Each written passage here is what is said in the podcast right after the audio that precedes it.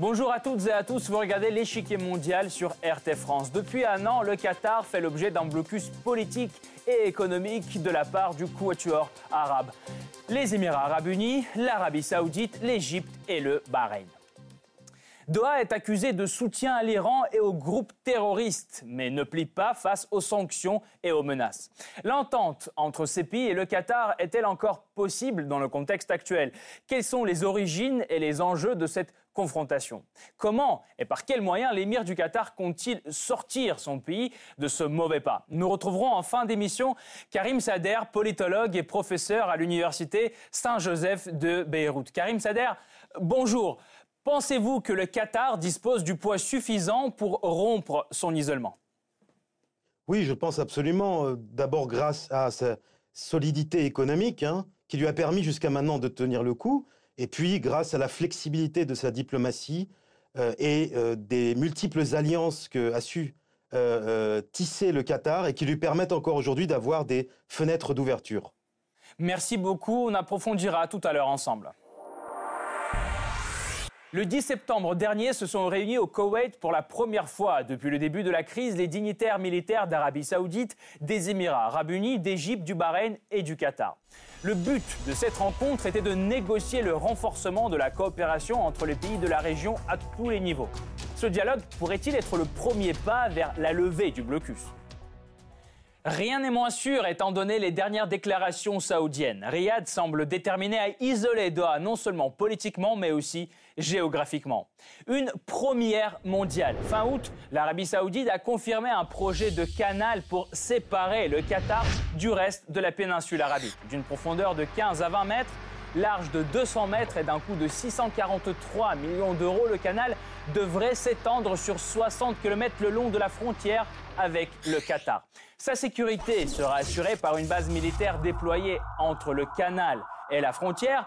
Les préparatifs du chantier sont en cours. Riyad a déjà consulté cinq sociétés pour cet appel à projet. Déjà en janvier dernier, quand le Qatar a confirmé officiellement son souhait d'acheter les systèmes de défense antiaérienne russes S-400, le roi Salman a menacé d'employer ses forces militaires contre Doha. Le Royaume serait prêt à prendre toutes les mesures nécessaires pour éliminer ces systèmes de défense, y compris une action militaire. Mais le Qatar ne semble pas vraiment prendre au sérieux les menaces de son voisin. Le Qatar n'accorde pas d'attention à ce genre de balivernes, surtout quand elles émanent d'un pays qui lui souhaite du mal. Les relations entre le Qatar et l'Arabie saoudite n'ont jamais été vraiment bonnes. La raison, la lutte d'influence au sein du monde sunnite. L'escalade a commencé en mai 2017, après des déclarations attribuées à l'émir du Qatar en faveur de l'Iran, du Hezbollah et du Hamas. Doha estime qu'il s'agit là d'un montage et que la publication de ces déclarations est le résultat du piratage de l'agence de presse qatari QNA. Néanmoins, ce fleur politique n'est pas du goût de Riyad. L'Arabie saoudite et six autres gouvernements suspendent leurs liens diplomatiques avec le Qatar. Le Quatuor, menant l'offensive, impose des sanctions économiques et met en place un blocus aérien, maritime et terrestre du Qatar. En juin, Doha reçoit un ultimatum parmi les 13 points obligatoires à exécuter dans un délai de 10 jours figure la fermeture d'Al Jazeera, la réduction des liens diplomatiques avec l'Iran et la Turquie et la fin du financement du terrorisme. Il est aussi exigé du Qatar qu'il coupe ses liens avec les frères musulmans, organisations considérées comme terroristes dans une dizaine de pays, parmi lesquels l'Arabie saoudite, les Émirats, l'Égypte et le Bahreïn. Or, cela ne fait pas très longtemps que ces derniers considèrent les frères musulmans comme des terroristes. Fondée en 1928 par Hassan el-Banna, l'organisation transnationale islamique des frères musulmans n'a pas toujours été l'objet de la haine des Saoudiens. Dans les années 1950, l'Arabie saoudite a offert l'asile aux militants des frères musulmans pourchassés par les autorités en Égypte et en Syrie. Leur influence sur la société saoudienne s'accroît alors d'année en année. Au cours des décennies qui suivent, certains occupent même des postes au sein du gouvernement. L'invasion du Koweït par l'Irak en 1990 est l'occasion du premier grand conflit entre les Saoudiens et les frères musulmans. Indignant ces derniers, l'Arabie saoudite laisse les troupes américaines opérer sur son sol. Le mouvement Sarwa, mêlant l'idéologie des frères musulmans et le wahhabisme saoudien, lance une campagne pour des réformes politiques radicales. Ces efforts aboutissent au résultat inverse. L'activité de Sarwa est restreinte au minimum. Les tensions baissent ensuite, mais pas pour longtemps.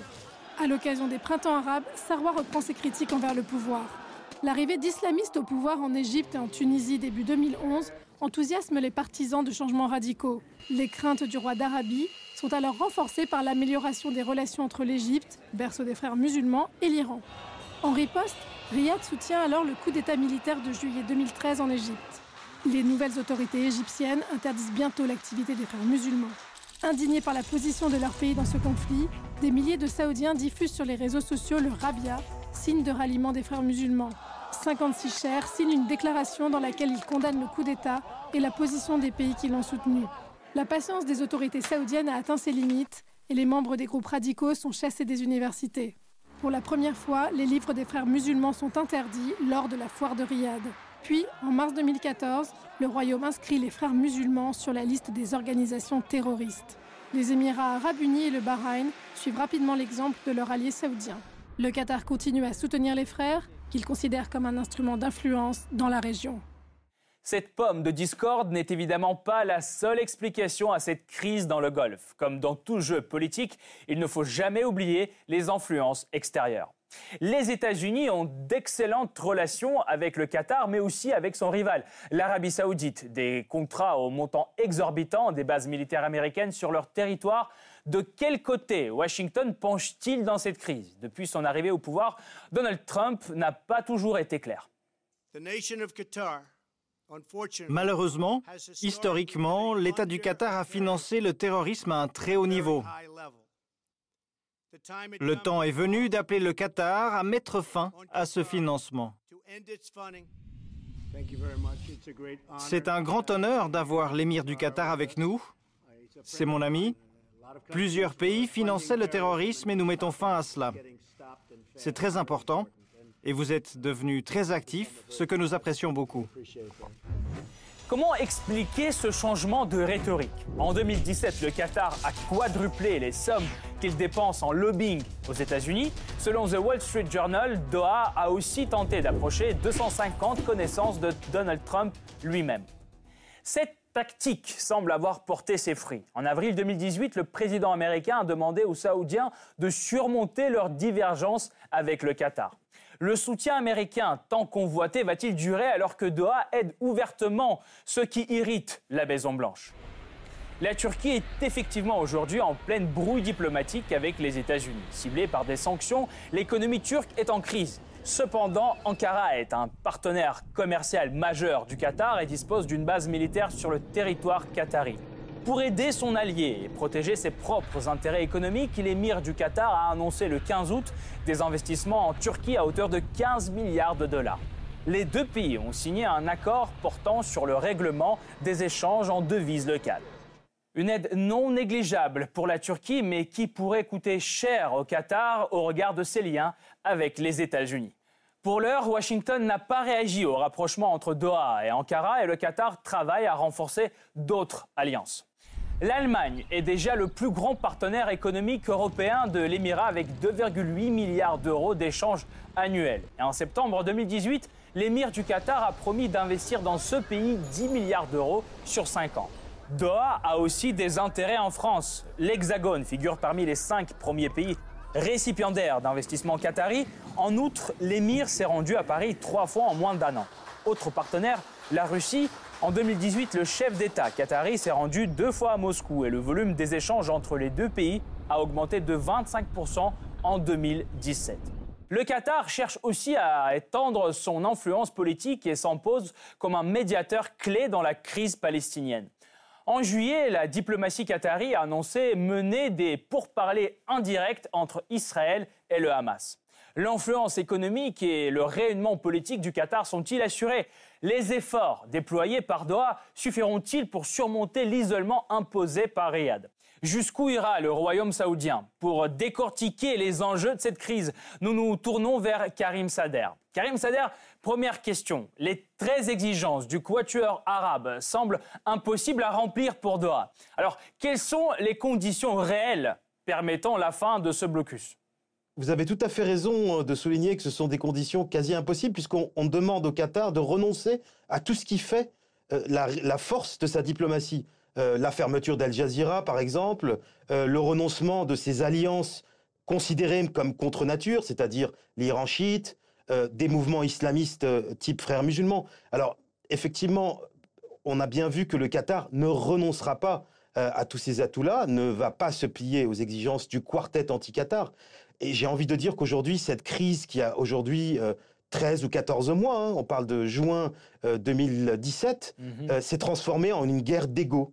Et aujourd'hui, la seule manière de euh, sortir hein, de, cette crise, c'est de trouver une porte de secours, une porte, une issue, pardon, de, une porte de sortie honorable pour toutes les parties, de manière à ce qu'il n'ait pas l'air euh, hein, d'avoir euh, trop fait de concessions les uns envers les autres, ce qui est effectivement difficile à, à obtenir aujourd'hui, d'où d'ailleurs l'impression qu'ont tous les observateurs, et j'en fais partie, que cette crise n'est pas prête de se résorber de sitôt. C'est aujourd'hui énormément une question de posture euh, de d'ego qu'il va falloir sauver. Les uns et les autres vont devoir faire des concessions. Alors oui, une diplomatie donc fine à mettre en œuvre, mais d'un autre côté, l'Arabie saoudite ne cesse de faire pression sur le Qatar. Selon vous, ces menaces de creuser un canal, par exemple, et de déclarer la guerre contre le Qatar, une guerre ouverte, s'il achète des S-400 en Russie, sont-elles à prendre au sérieux ou il s'agit d'une pure intimidation? Je pense que depuis le début de cette crise, on est d'abord dans une guerre de communication. Euh, dans une forme de pression psychologique. Je ne crois pas qu'il est dans l'intérêt ni de l'Arabie saoudite, ni d'ailleurs du parrain américain, et je pense qu'on va en parler tout à l'heure, euh, de laisser le Golfe euh, en venir carrément aux mains, si je puis me permettre cette expression.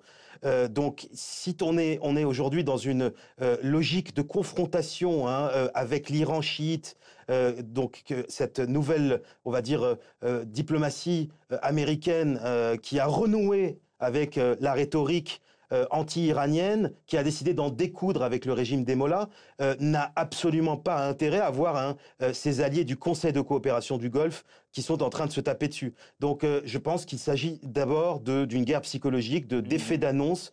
Et si tant est que l'Arabie saoudite souhaite vraiment arriver à une solution militaire vis-à-vis -vis du Qatar, les États-Unis ne l'autoriseront pas.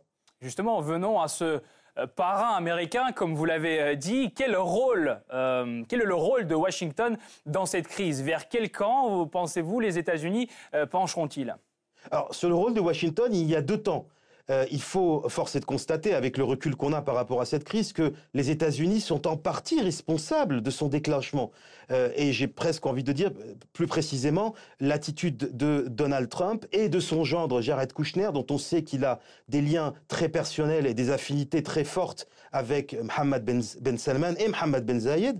Et donc, euh, à partir de la visite à Riyad, on peut s'en rappeler, donc en un mois avant le déclenchement de la crise, c'est-à-dire en mai 2017, euh, euh, on se souvient que Trump a donné en quelque sorte son blanc-seing euh, à l'Arabie saoudite pour qu'elle restaure son leadership dans le pourtour du Golfe, leadership qui, comme on sait, était largement écorné par ce petit émirat rebelle qu'est le Qatar. Sauf que les États-Unis se sont retrouvés en fait avec une crise qui s'est déclenchée, mais dont ils ne maîtrisaient plus ensuite les paramètres. les États-Unis maintiennent un statu quo, mais ne sont pas capables aujourd'hui encore de régler cette guerre d'ego, de, parvenir à faire en sorte que chacun se fasse des concessions et renonce à un certain nombre de ses prétentions. On parle d'un sommet euh, à venir, le Camp David, donc euh, qui serait destiné à, euh, réconcilier donc les, les différents partis, les différents leaders, mais ce n'est pas gagné pour l'instant.